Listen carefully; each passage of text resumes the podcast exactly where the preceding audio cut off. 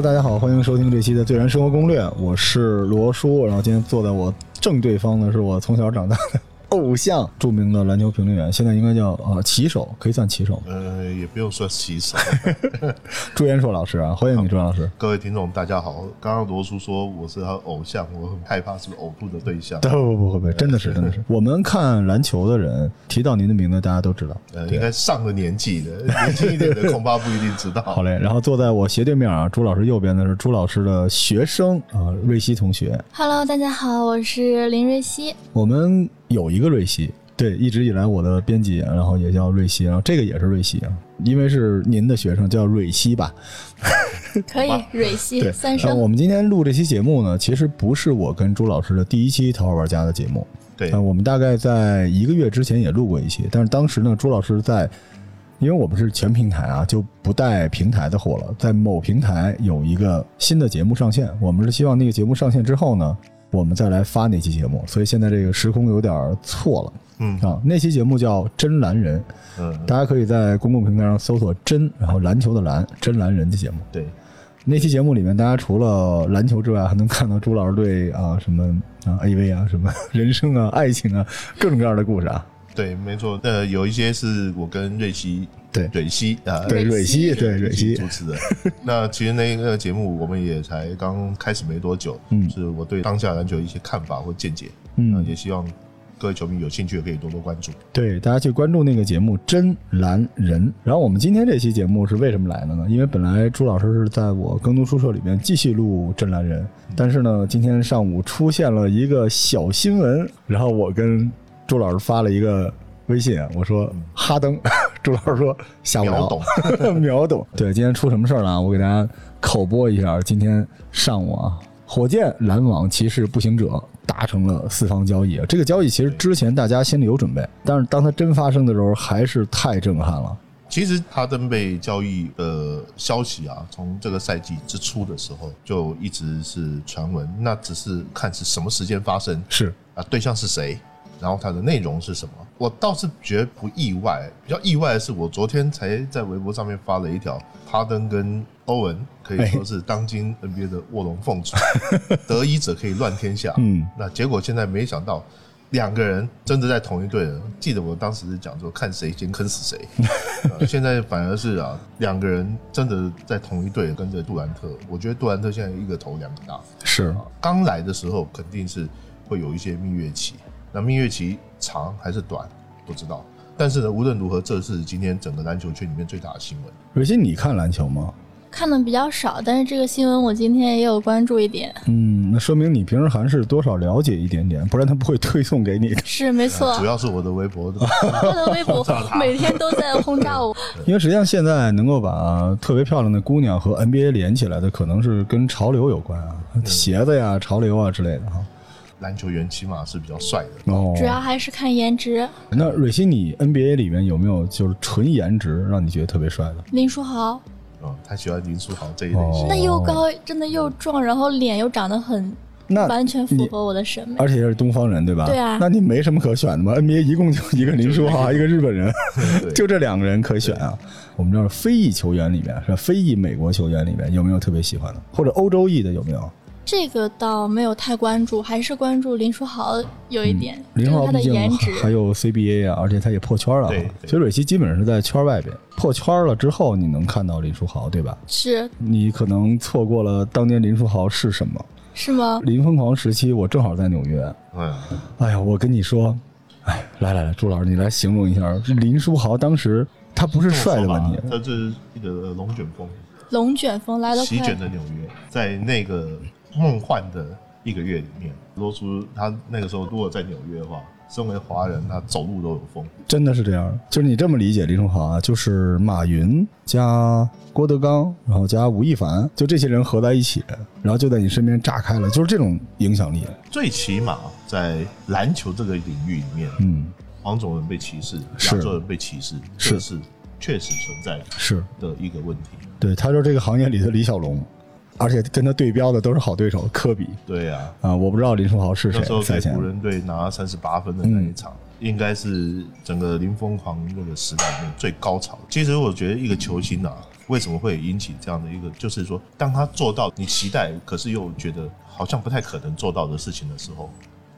那个时候你对他的疯狂的那个指数是是平方再平方的直线的往上升。林书豪那个时候就是属于那种类型。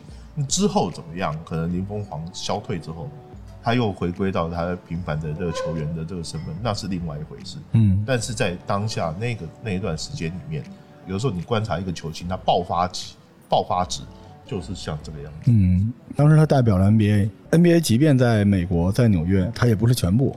但是林书豪已经代表 NBA 跳出了他的圈子，当时所有的脱口秀主持人身后都穿一个林，对就已经到这个地步了。大马路上大家印的都是林，就是他已经是一个神迹了，他不是他自己，他当时就是一个神迹。这个神迹甚至比谁谁谁三连冠总冠军在那个年代都重要，就再也没有那件事情了。对他曾经经历过那个。对我们来说是天神，所以了解这部分的人，在去年林书豪在 CBA 打球的时候，他才会是那种状态。就像是重新看到自己的偶像，然后在打球那种状态，对吗？对你相当于养成了他，因为林书豪之前的人设是他没有钱嘛，他是试用合同，他要住在他队友家的沙发上。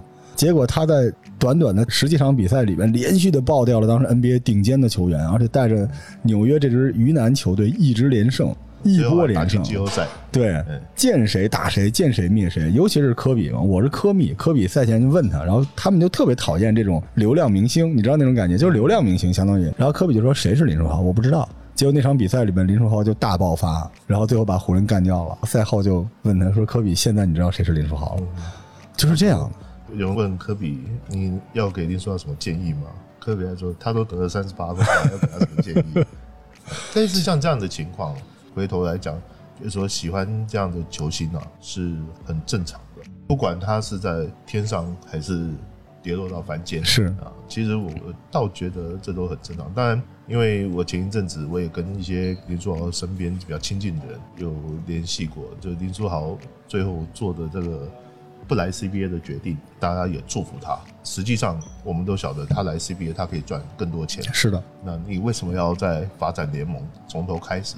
这就好比一个大公司的 CEO，你已经功成名就了，但是你却还要从一个临时工开始干起是，那种感觉，其实你可以发现，他说金钱对他来讲不是最重要的，是，然后慢慢的他想要在他自己有限的职业生涯里面再努力一下。我管这个叫运动家的精神。因为实际上我们看跳出篮球圈，足球也有嘛，中国吴磊也是这样。对，吴磊如果不出国的话，他在国内一年几千万拿着很舒服，而且他已经到职业生涯的下半段了，对吧？已经三十岁的人了，结果他跑到西班牙去踢这种二级联赛，对就是为了提升自己。不过这人各有志啊，明白，我们能理解。我们可以理解。对，就是我就想赚这几千万，我也不想追求更高的，我也不是说为国怎么样怎么样的。这个东西只是输在了运动家精神，但是作为人来说，我们没有资格去评价他。可是说到运动家精神，我们就绕回来啊，林书豪是一个绝对拥有运动家精神的人对，他放弃了北京的这么好的待遇，以及啊，如果他退役之后，如果你在 CBA 有这个，你将来在中国，我都想林书豪带个货呀。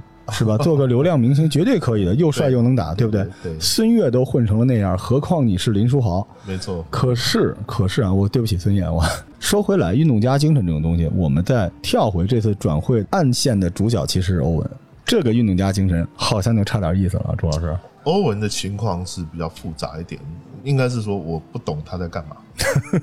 他很关心社会议题，运动员关心社会议题很好，他想要用他的影响力去做点事情也很好，嗯嗯但是他似乎忘记了一件事情。第一个，作为一个球员，你没有跟你的队友联系，嗯没有跟教练联系，然后你就跑掉了，然后你说你不来打球，这第一个，我们试想，如果这是一个中国球员在 CBA 里面，他会受到怎么样的？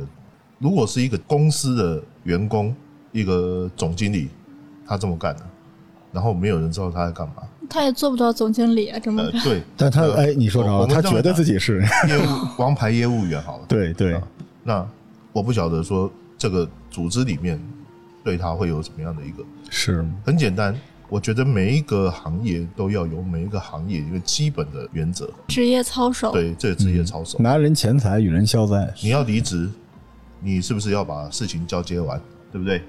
更何况球队是把你当做主将，一年给你三四千万，然后白养还养了你一年白养了你一年。欧文这种做法是不是很妥当？第二个问题在于，你说你有事情结果被人家爆料说你跑到你家里面去开 party，无论说你的私事是什么，我们不去过问，那你请假是为了开 party 吗？这就很难让人接受。我其实我一直在这几天在关注，因为我骂欧文骂的很难听，嗯，欧文的球迷自己都无法接受，因为这已经严重的影响到了。很少有这种情况。NBA 的这个大牌球星去夜总会啊什么的，但是其实他还有根线儿，这根线儿就是你个人的任何行为不能违反球队的利益。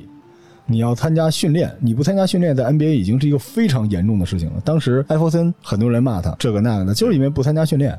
但是欧文可不是不参加训练，不告而别，对，不请假就走了。而且你知道当时欧文的导师是谁？主教练是纳什啊。对，Steve Nash 他在 NBA 里边就是控卫里面控卫之神的人，就相当于你在这个行业里面最厉害的那个人，然后做了你的主教练。之前篮网队已经很不错了。嗯他的原来那个教练叫亚特金森，是，亚特金森因为跟欧文吵架，他实在是带不动，欧文就把他换了。也就是说，现在这个主教练纳什上来是欧文认可的，杜兰特认可的，这主教练才上来。对于你认可的教练，你都可以这样干的，那我就不晓得你到底在干嘛。我今天讲的不是说一个球员的能力问题，而是越有能力的球员，越自己要去恪守所谓的职业方面的一些问题。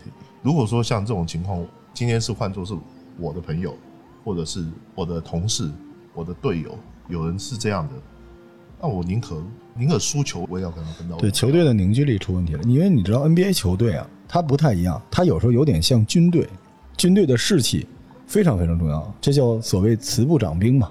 对这个军队里，这个令则行，禁则止，而且大家之间呢是有一个化学反应的。这个化学反应就是大家遵守一个底线，因为你想想看，大家都是收入千万的、身体劲爆的那种年轻人，大家做点这个那个，血气方刚的很正常。但是他们有一个原则，是绝对不能碰的，就是球队的训练和比赛。对欧文这件事情比他之前说地球是方的可夸张多了。之前欧文说过这个，欧文很帅，你也可以看一下，他能力是绝对没有问题。但是我老觉得这个小孩啊，他可能小的时候原生家庭问题吧，他骨子里面一直有反骨，他总觉得自己是勒布朗詹姆斯。他认为自己是谁都没关系。问题是，球员你一定要有一些基本准则，你不能够不守，因为这个东西啊，是我遵守了，你也遵守了，我所有的队友都遵守了。如果里面有一个人他有特权，那球队完了，是的，那球队打不好的。是的，你除非你又不是说我已经功成名就，我把球队带到总冠军的地步，我认可你就是 king，你就是王，大家都服气。不是啊，现在问题不是啊，嗯，而且 King 和王也不要这个特权。对就现在欧文遇到的问题是，他其实没有得到那个特权，但是他说他有。但是他给自己封了一个这对，告诉所有人我可以这样做。但是咱们回过头来再说说卧龙凤雏的另外一位啊，说哈登。您刚才说到这特权，就球队之间，我们虽然说了，刚才说大家是凝聚力怎么样怎么样的，但是有一些球员，因为他足够厉害，所以他和球队的管理层是有一个潜规则的，对就他能得到一些特权。对然后前一阵子呢，因为这个赛季离上个赛季太近了哈，嗯去年的季后赛里面，快船被淘汰之后，球队不和的第一个爆料就是爆他的大牌球员的特权，一个球星啊，他在球队里面有特权，这不是什么新鲜事。是我用另外一个比喻讲，尤其比如说你是我这个公司的总经理，我允许你不用打卡上班，哎，挺好的，嘿，挺好的。嗯，结果你就真给我通通不打卡，通通不上班。那我疯掉了吧？好，如果你这么干，你业绩能干好，无所谓，哎，我可以睁一只眼闭一只眼。嗯，但是你真这么干，你业绩还没干好，那么请问你，我是不是要开始对你有点惩罚措施惩罚措施，嗯，这个是同样的道理。特权是允许你有例外状况，比如说我偶尔突然想要干什么，我跟球队说一声，球队可以特许你这么做。但是如果你把它当做是一个常态，就我天天我就这样干，我天天就是拥有这些特权，可是我的业绩我还是达不到那样的一个程度，那么球队不拿你开刀才怪。对，虽然球队允许有些球星他有这样的或是那样的特权，但是不代表说你拥有这个特权之后，你可以肆意挥霍。所谓的特权，我觉得意思是这样。特权一旦公开化，就是一个炸弹。我就想起当年邓肯当时要差点去奥兰多嘛，对不就是想要一个特权嘛？对，是希望家人能够一起跟着飞机飞个客场什么的，就奥兰都没给他。结果就世纪大转会就失败了。其实啊，那个时候我记得那件事情，那件事情找了麦迪，找了格兰特希尔，找了邓肯。嗯那个时候如果真组成的话，NBA 的近代史会改写。是，就别打了。但是问题就在于，我从来没有认为邓肯会想要离开马刺队，他就是只是去玩玩，然后住一住，球队拒绝他，说实在有点小气啦。问题就在于说，魔术队也没觉得你会来，是，可能就是这样。你说这样家人同飞机，我觉得那都是小事情。那现在有的人，比如讲像哈登，哈登他有的时候他会想要逛夜店，然后让整个球队都还要在客场再住一个晚上再走，住一个晚上，对职员那么多，球队要为你再多花多少钱，然后又晚了一点到客场去。好，你如果说你球队因为因为这样，你可以你愿意尽心尽力打球，我没话讲。问题是打输啦，问题是最后的结果不好啊，不好之后又来埋怨球队这个那个，所以我觉得有很今天有很多球迷讲，好像火箭队有多对不起哈登，不要忘记了，火箭队为了你，火箭队干了些什么事情？是，火箭队把麦克海尔炒掉，把霍华德赶走，为了你哈登，他把保罗给交易来，嗯，然后你不满意保罗，又把威少交易来。火箭队干了这些事情，自己丢了一大堆的首轮选秀权。火箭队哪里对不起哈登了？瑞希，我跟你说，这时候你不要说对，因为朱老师已经习惯了啊，这个哈粉的板砖就要拍过来了。啊，嗯那好吧，那我那我就，不发表任何肯肯定意见了。肯定会，我就 对啊，这问题不是说你想找什么球员来，他就能找什么球员来。这很多的问题啊，就在于说，现在 NBA 这个环境，没错是球星当道，但是球星当道的结果就是你把这些所谓的伪巨星给惯坏了。他不到那个层级，不到所谓的领袖级的，对心智不是是那样的。我觉得他们是被对养成这样的，惯成这样的。惯成这样之后，你就变成说好像自己多怎么样了。篮球毕竟是人跟人打的运动，嗯，篮球队也是一个人跟人之间结合的一个产物。放到我们自己身边来看的话，你在的公司或者是你在这个 team 里面，你能够容许这种现象吗？是至少我自己是认为，我会有人很讨厌。团队士气是个特别特别严重的问题。对，凭什么你想拿总冠军，你有梦想，然后把我们的梦想践踏，你踩在大家的背上走上去？说白了，在一个公司里面，突然你发现你有一个同事是上下班不用打卡的，而且中午可以跟老板一起吃饭，然后可以报销很多东西，然后甚至有一些项目明明是朱老师的项目，然后突然说不让朱老师做了，就必须你来做，结果到最后你这事儿都没做好。你想想看，整个这个团队他会觉得什么不公平？人不患寡，患不均。在 NBA 里面也是这样的情况，而且你知道，这个球队的战绩对于每一个球员的身价都有直接的影响。没错，球队一直输球，这些球员他的数据就上不去，他的竞技水平上不去，这样直接影响他下一份合同。在好的团队里边，很容易就冠军团队里面出来的人，对吧？身价肯定会暴涨。但是像这种如果季后赛都进不去的这些团队里的人，那你到下个赛季转会时期或者是要签约的时候，你的数据不行，你的合同就不行，这跟 NCAA 何其相似对啊，对啊而，且这样不是因为自己的原因，而且还是因为同事的原因，对对队友的对就这样原因这样造成的。NBA 不是每一个人都是盖世英雄，我的任务就是抢篮板，我的任务就是上去投三颗三分球就完事儿了。结果你一直在让我们输，导致我们这些人都没有价值了。所以这里面啊，有功都是你的，然哎后有过都是我们背过。是那球迷不就是这样吗？对，球迷本来就是这路，你的队友你打得好，赢球都是你的功劳，嗯输球都是因为我们无能。队友 CBA，坦白讲啊，我从来没有把 NBA 看作是我最喜欢的篮球的比赛。我最喜欢的篮球比赛是大学篮球，NCAA 或者 NCAA 那种嗯嗯那种比赛，热血啊。他们你是看到的是一个团队，对，他为了想要赢一场球，他会彼此牺牲。嗯，他不是因为说我要成就你某一个人，因为你赢了，你才有神甲。我回头跟您单录一个 NCAA 吧，我也挚爱 NCAA，对对，然后呢，像日本的高中甲子园的比赛嗯也是这样，热血，也没有英雄，大家都是英雄，要做英雄，大家都是英雄。可是像 NBA 这种造星啊，有的时候造的有点太过恶心了，是，所以这就是为什么这几年来我看 NBA 是越来越看不下去。有些球员还是很好的、啊，比如说像库里这样的球员，嗯扛着球队我认为非常棒是啊。詹姆斯这样的球员，认为也非常棒。但是呢，有些人可能他学人家学不像，然后自己就没有搞。您这话扔欧文扔哈登都成立。对啊，你知道我当年，我现在是个詹密啊，可是之前我是不密詹姆斯的。他去迈阿密热火之前，嗯，我觉得他就是天赋秉异啊，这个天纵奇才，但是他在关键时刻他扛不住，他是一个易碎的一个硬汉。就是很多关键时刻他会迷失，虽然他会打出好数据，但是最关键的时刻，就是因为我从小看球看球早，从乔丹那个时代看过来，嗯，就有一些人他就是在关键时刻不会出问题，对呀、他一定会带着这个球队往下走，这个是盖世英雄。结果我看老詹在跟韦德待了几年之后，他起变化。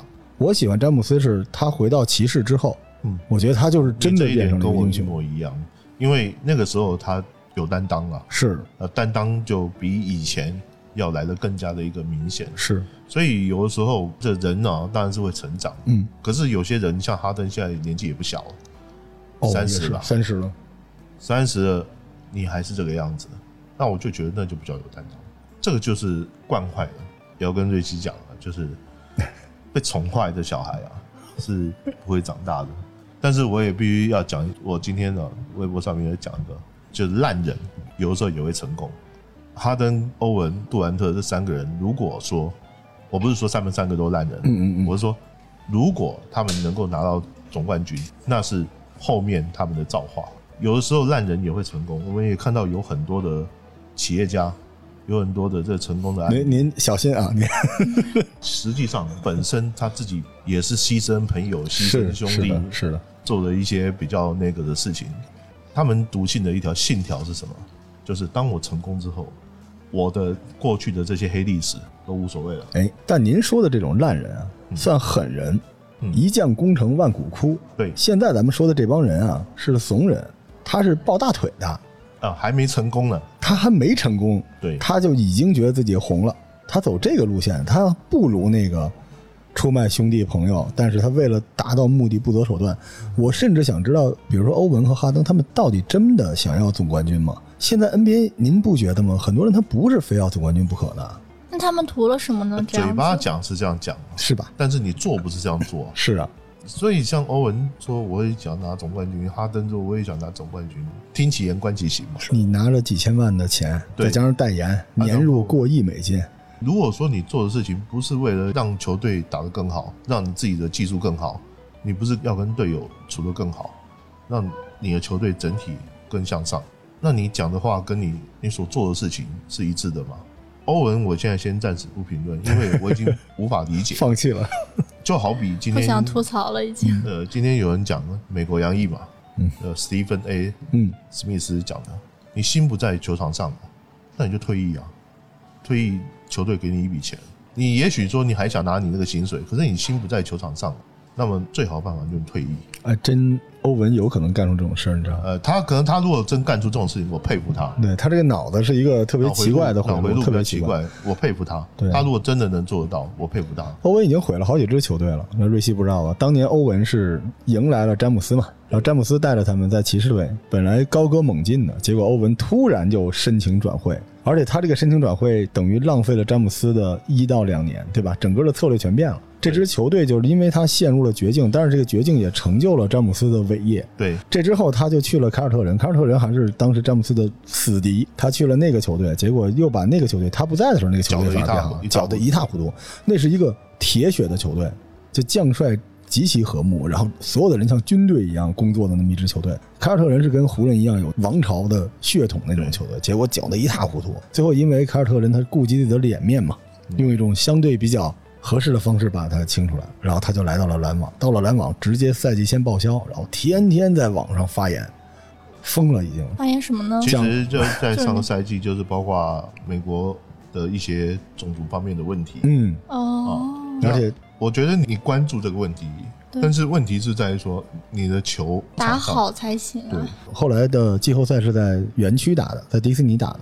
他的言论是不要打，大家不要打了，就是因为我们现在一个是疫情，一个是人权的问题，我们不要打这个比赛。他做的所有的事情，你就感觉特别像一个我这么说我不怕掉粉啊，就像一个怨妇一样，一个小三儿成为一个怨妇一样，因为我打不了，所以大家都别打。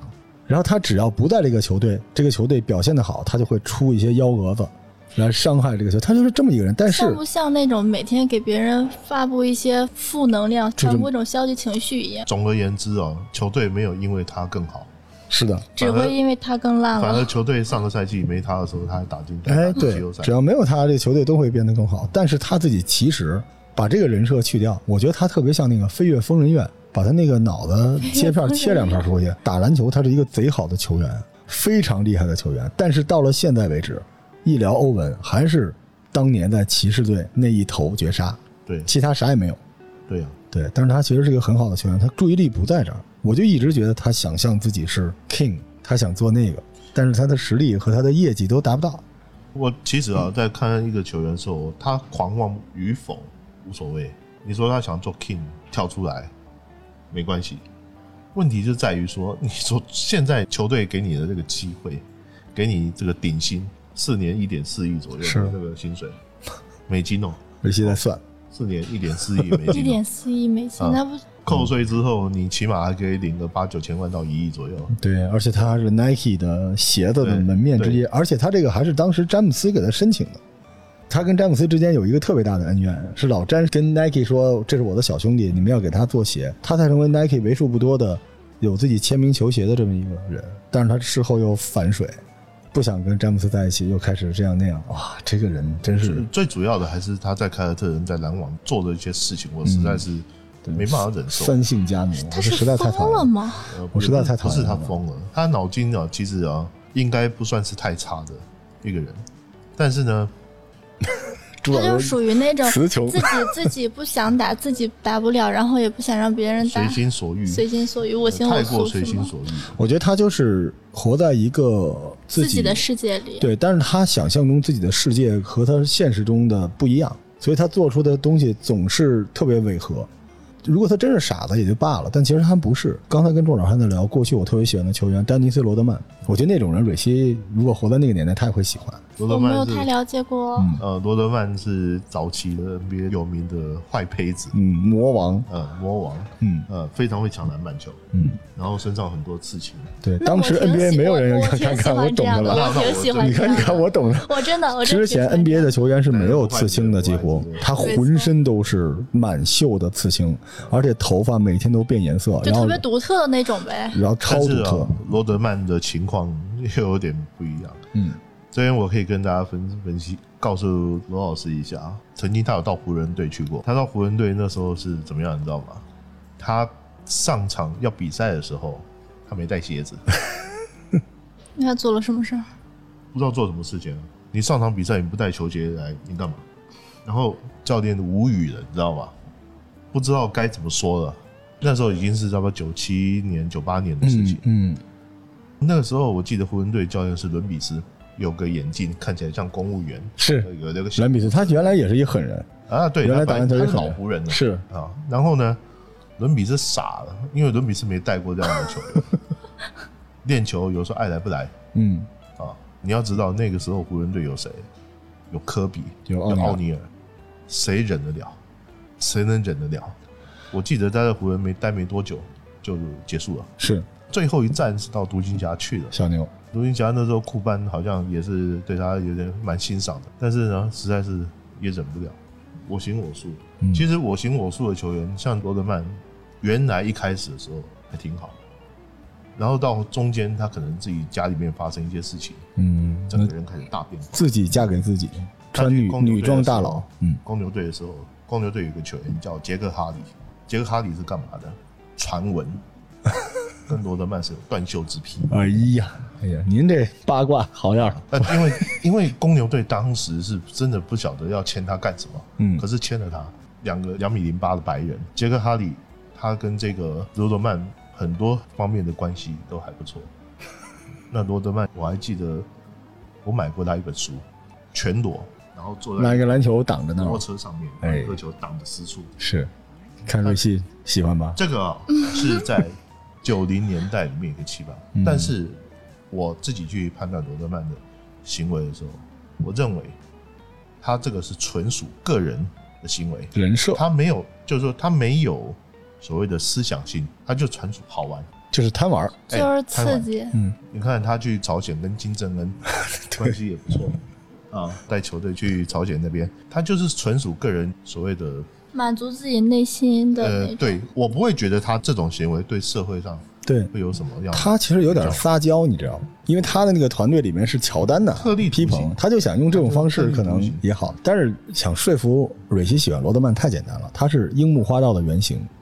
哦，对，樱木花道的原型就是他。我知道啊，不连湘北的队服都是这样，然后只抢篮板，红头发。你看，就说这些都没事儿的。非常不错的，对就是说从球场的角度来讲，他很有用。他是个团队球员，我的老师曾经对罗德曼有一个很精辟的一个说法，你不能把他当人看，要把他当一条狗。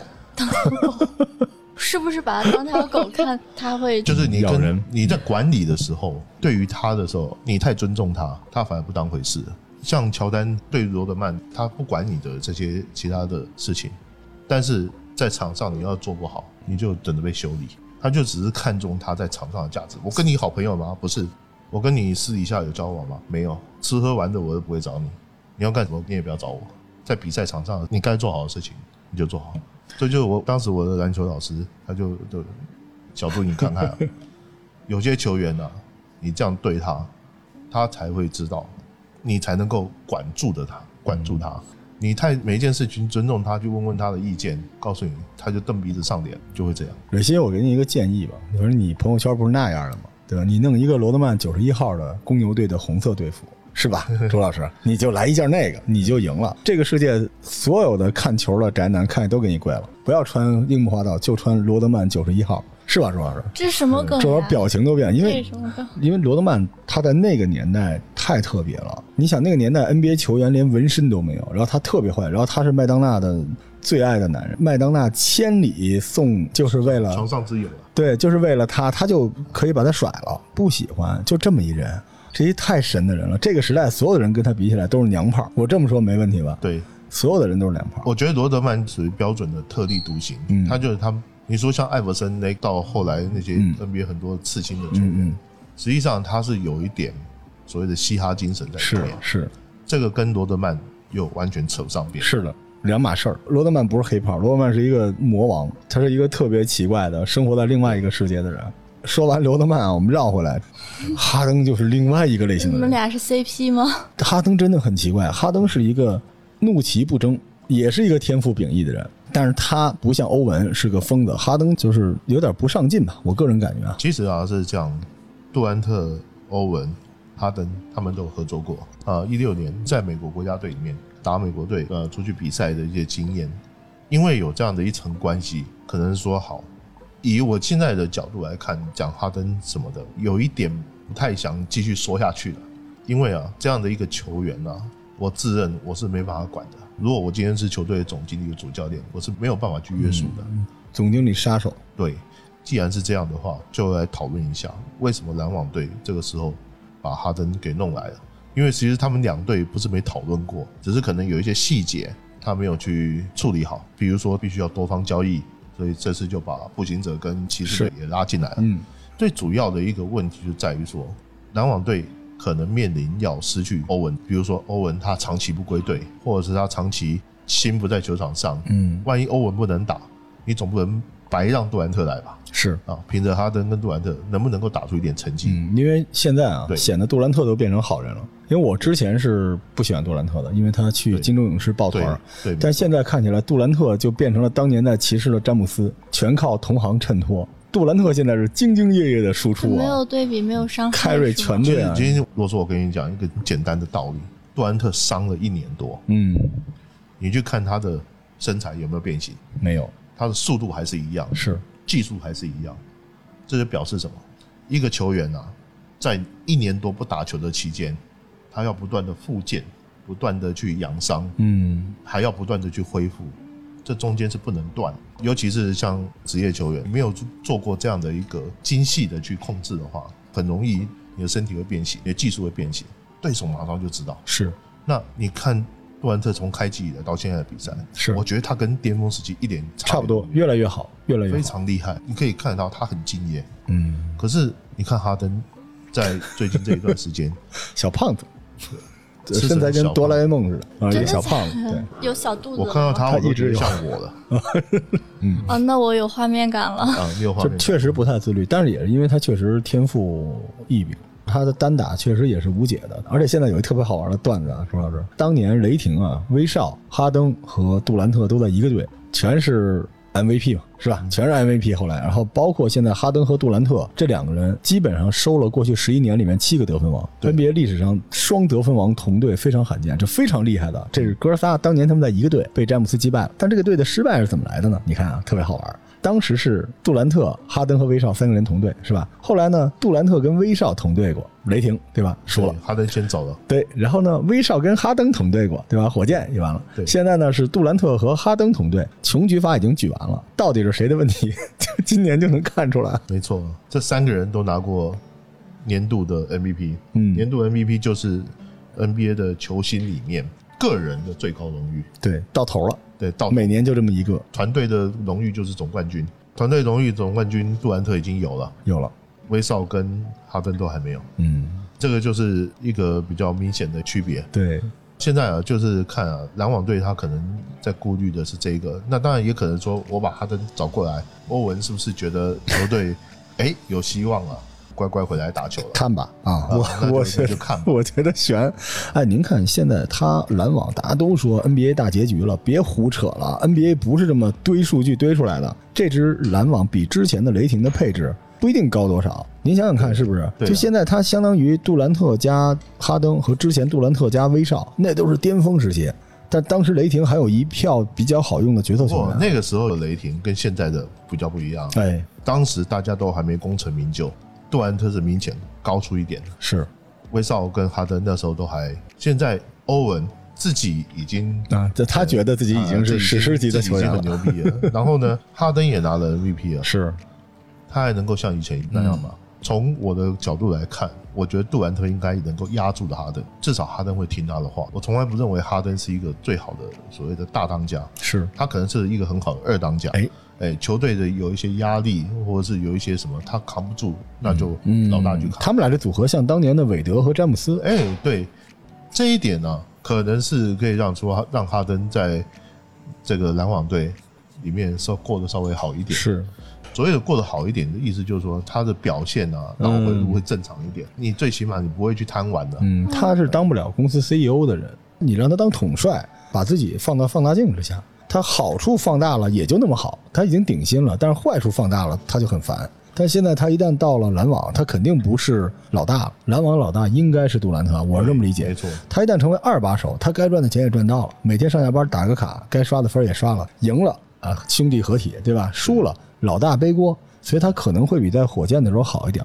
他们这种球员过了三十岁，他可能不太在乎说这是谁的球队，嗯，他已经不是那样了，就他这个合作意向大一点。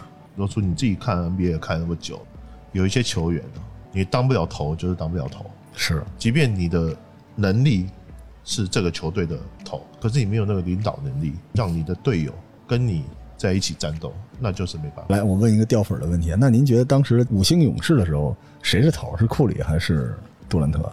很显然，库里是头，哎呀，那打不起来，很显然我也觉得是库里。是头，因为这个球队原来就是因为库里才围绕在这他这边。杜兰特来，他能够跟库里很好的相处，他能不能跟其他人相处那都不重要，嗯，看起来是没有。他跟其他人是不是很好的相处？格林打成那样，重点就在于说，杜兰特来了之后，你让这支勇士队他有更好的攻坚能力是他有更多的余地去犯错。他当时之于勇士，就是现在哈登之于篮网，他是一个容错进攻升级版的一个技术包。对，但问题是你杜兰特现在要攀的那个峰是当年你能不能成为那时候的库里？你到底是不是老大？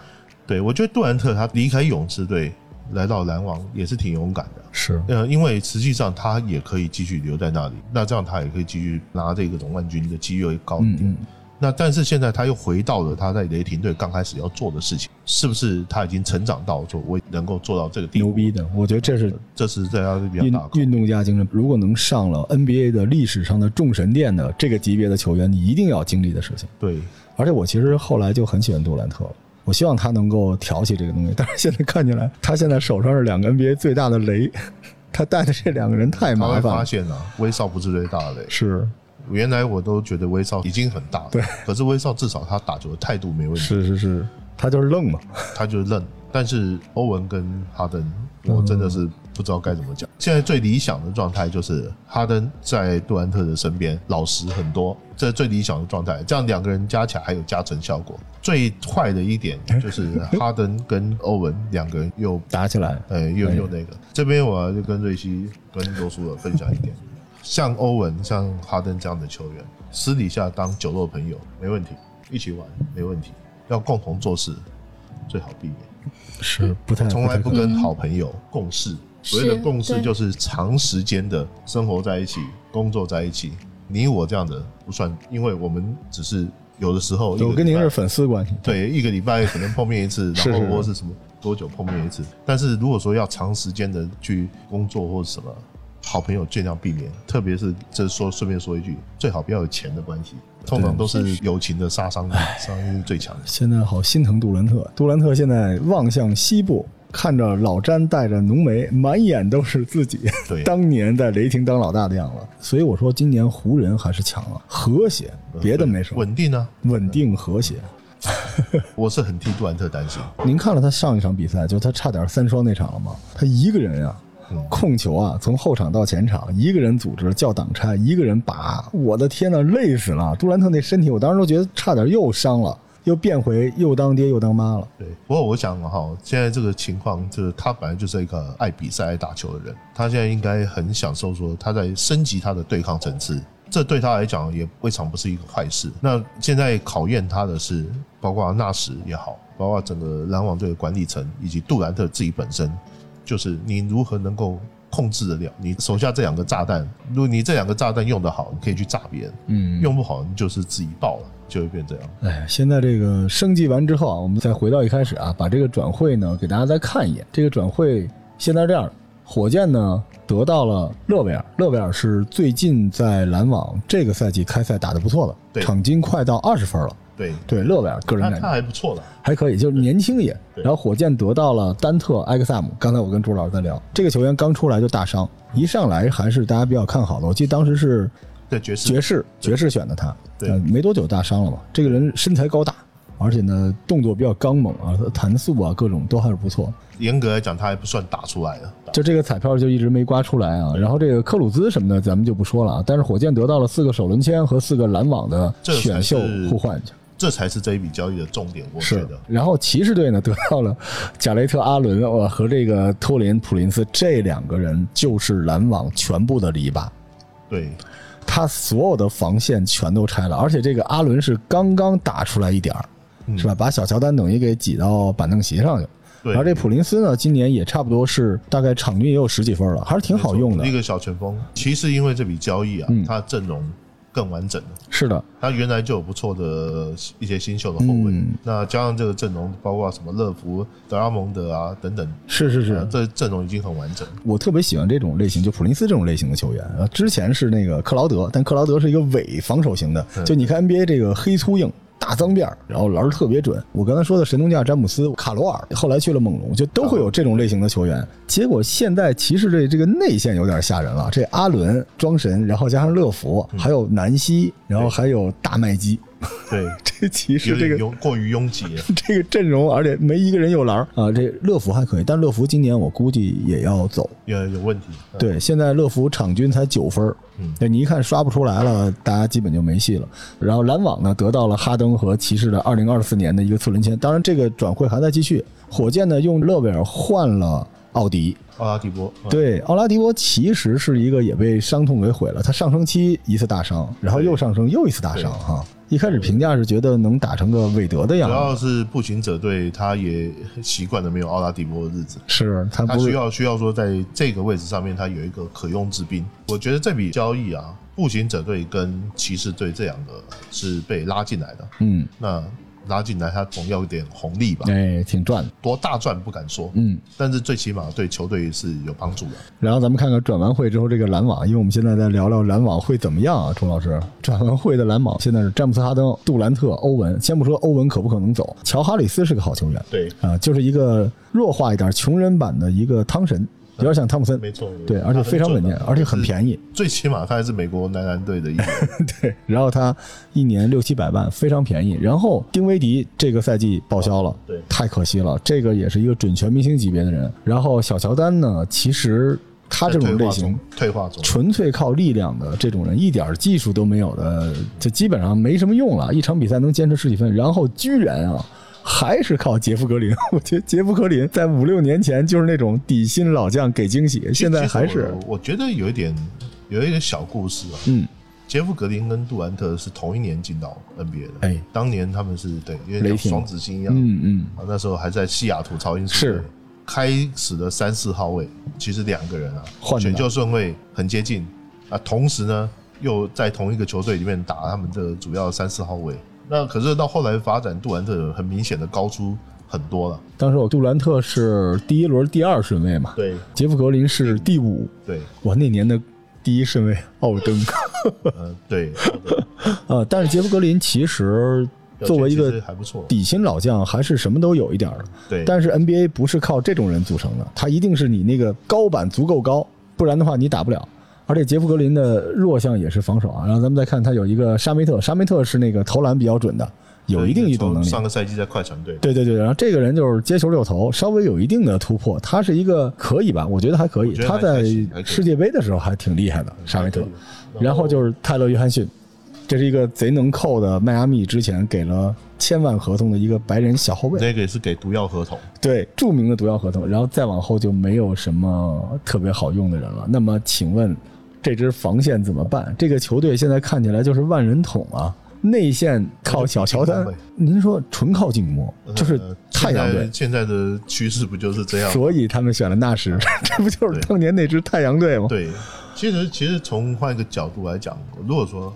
以前的篮球，包括说我们九零年代看，那个时候进攻的技术还没有突破防守技术的时候，那就看谁防守好谁能赢。以前有个观念是没有好中锋，你很难拿冠军。现在不是啊，现在你只要有很好的进攻，很好的三分远投的能力，你一样能拿能拿到冠军。当然，我不是说像勇士啊这些球队，他们靠的是完全都是靠进攻，而是他们是防守，他们也有一定的水平。但是他们的进攻更突出。那现在就是看篮网队他自己在毛的这一个部分，他把盾完全扔了，这叫双手武器战，就只剩下毛了。没错，不要忽略一件事，杜兰特其实也是一个很出色的防守球员。是是是，所以我倒觉得他们的防守不见得是想象的那么差。但愿吧，但愿。现在他在东部，目前篮网排到第六，啊，七胜六负。然后东部今天赢了啊！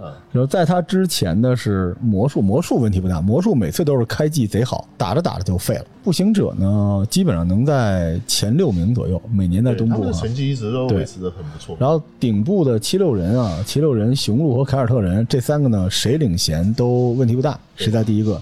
不出意外的话，篮网是有可能跑到前四，差不多。我觉得至少要跑到前三，至少要跑到前。那您觉得他会把谁给摁住？又是七六人是吧？对七六人恐怕没那么好。七六人，您知道之前差点就谈成了嘛？他把西蒙斯加进去了，然后这件事西蒙斯还知道。其实最主要这这个情况哈，其实最伤的一个问题就在于说，七六人他没有提出给你选秀权，可是火箭需要选秀权。很多球迷可能不太理解啊，这选秀权就像买彩票一样，但是你也不见得说你刮出来的就一定能能够中奖。是，但问题是你选秀权的这个东西，其实你选到球员之后。它是比较便宜的，嗯，而且最主要是火箭队这几年，他等于是几乎没选秀权，因为之前的一些交易的一些问题，包括跟保罗兑换，他把选秀权都扔给了快船。觉得现在在暗自高兴的是快船队，因为快船拥有火箭队的一堆选秀权。如果你火箭战绩不好，诶，那我不就发了吗？那可是如果说雷火箭队要拥有篮网的选秀权。篮网如果战绩好的话，你的首轮选秀权不见得有什么太大效果，就是互相阴。呃，希望篮网能好一点，完全是因为杜兰特，我觉得他太难了。而且您觉得会有后续交易吗？就是欧文这个事情，但关键谁敢要他呢？现在对，这是一个大问题。除非是一个贼小的市场，然后他就需要有这么一个人就在那儿刷分卖点票。即便是这样啊，他也不会想要想要去要欧文。对，我看了东部的球队，你像老鹰、热火排到后边，尼克斯、骑士、公牛、奇才、猛龙、活塞，这都不可能要他呀。对，没错，我看看西部有没有可能来，咱们神棍一下啊，叫欧文去哪儿？西部湖人算了吧，爵士、快船、太阳、独行侠、开拓者、勇士、马刺，我觉得以这都不可能欧文。现在的状态哈，不是说他健康问题，嗯嗯而是他比赛状态的这样问题，很难球队说我会想要欧文。我们知道，如果说欧文跟哈登的这样的一个身体来的状况来相比，嗯，这还是有区别的。是因为哈登他没有受过大伤，是是最起码他没有什么而且他那个打法也比较养生。，对。那但是呢，欧文就不一样了，嗯他曾经有大伤的球技。那么其他球队，即便说他们在巅峰时期的表现差不多，嗯，可是其他球队他是不是愿意用跟哈登同等的是。这样的一个筹码去交换？这个是一个很大的问题。现在看起来，只有就是脑残的球队，像国王这种球队有，但国王自己还要养福克斯嘛，刮彩票我我。觉得不太可能。我觉得基本上是没有，球欧文，北京首钢欢迎你啊！真的，来北京首钢挺好的。我们北京首钢反正是吧，也缺组织者，呃，我们这里也没有种族歧视。对欢迎你。但是这次转会现在已经是尘埃落定了，很多人都在讨论说篮网有没有可能在总决赛会师湖人啊？当然，我湖能不能进总决赛也另说，因为还有伤病。今年伤病是一个非常重大的问题，对，很多球队伤的不是一个两个，很多人一伤就赛季报销。实际上，当运动到了一定的境界、一定的级别的时候，它是能量化的，就是因为休假可能还是稍微有点短。嗯，今年的休假比往年短了不少的时间，所以很多人都报销。那篮网目前看起来伤病也挺多的，对吧？他将近像 DVD 如果在的话，可能还好点儿。您觉得？您觉得他们还是能杀到前三名？前提是欧文跟哈登都能正常。如果能够正常，好的我们假定如果能够正常，嗯那么他们可以甚至在东区打出来。嗯，但是如果欧文不正常，就很难讲。唉，换一个角度讲，如果只靠哈登跟杜兰特，有点悬，可是几率还是有相当的。好吧，很，但是如果光凭哈登跟杜兰特，你要跟湖人打，那是没戏。他东部都出不去，他因为他防守太弱了，而且他攻击没有强到那个地步。就现在说个技术问题，就如果欧文也在场上，即便欧文也健康，哈登和欧文都是要持球攻的。杜兰特是无所谓的嘛，对吧？对杜兰特就是接球比划那两下，无球也行，然后接球停两下也行。但是像欧文和哈登这种情况，肯定就是一个人拍，一个人在那站着嘛。您记得去年火箭那惨烈的样子，威少在那站着，哈登在那拍。没错，他即便他们仨都健康，所以啊，这最关键的还是欧文，欧文的态度问题。他的态度不解决，球队就没办法运转，没办法正常运转。但是我觉得篮网队要做一个心理准备，嗯就是欧文不回来的准备。如果愿意这样做的话，还能够及早的能够调整回来，，嗯可能正是因为他已经开始准备了，所以才加速了哈登这件事。也有可能。这件事，哈登首先是在赛后吐槽了火箭全队，导致火箭这个球队不能要他。紧接着欧文又出了这个事儿，这些都像策划好的一样，才促成了这件事情嘛。不过话说回来啊，我真的是看这出戏，我真的是，伤心啊！我也不晓得现在球星为什么会变这样。而且这个级别的球星应该都是要脸的，他们不应该这样，他们都是门面。不应该，咱们现在排序从上往下排，那前十名里面至少哈登肯定是在的，对吧？前几名的，这哈登和杜兰特肯定是在前几名里面的，但是欧文觉得自己也是啊，居然出了这种闹剧，唉，好吧，那我们这之后呢，还会跟朱老师再录点儿球队的大盘点。我们今天本来想录东部和西部球队的，呃瑞希已经睡着了，没事儿，我们后来给你爆点狠料，保证让你开心起来。对，然后也欢迎大家在收听完这期节目之后呢，去到播客的公共平台上去搜索朱老师的新节目真男人，真男人，然后那里边朱老师作为一个蓝人，跟瑞希有很多这个不可描述，不是有很多呃非常神奇的故事，好吧？感谢各位收听，也谢谢朱老师和瑞希做客我们的节目，咱们下期再见，拜拜。谢谢拜拜再。见。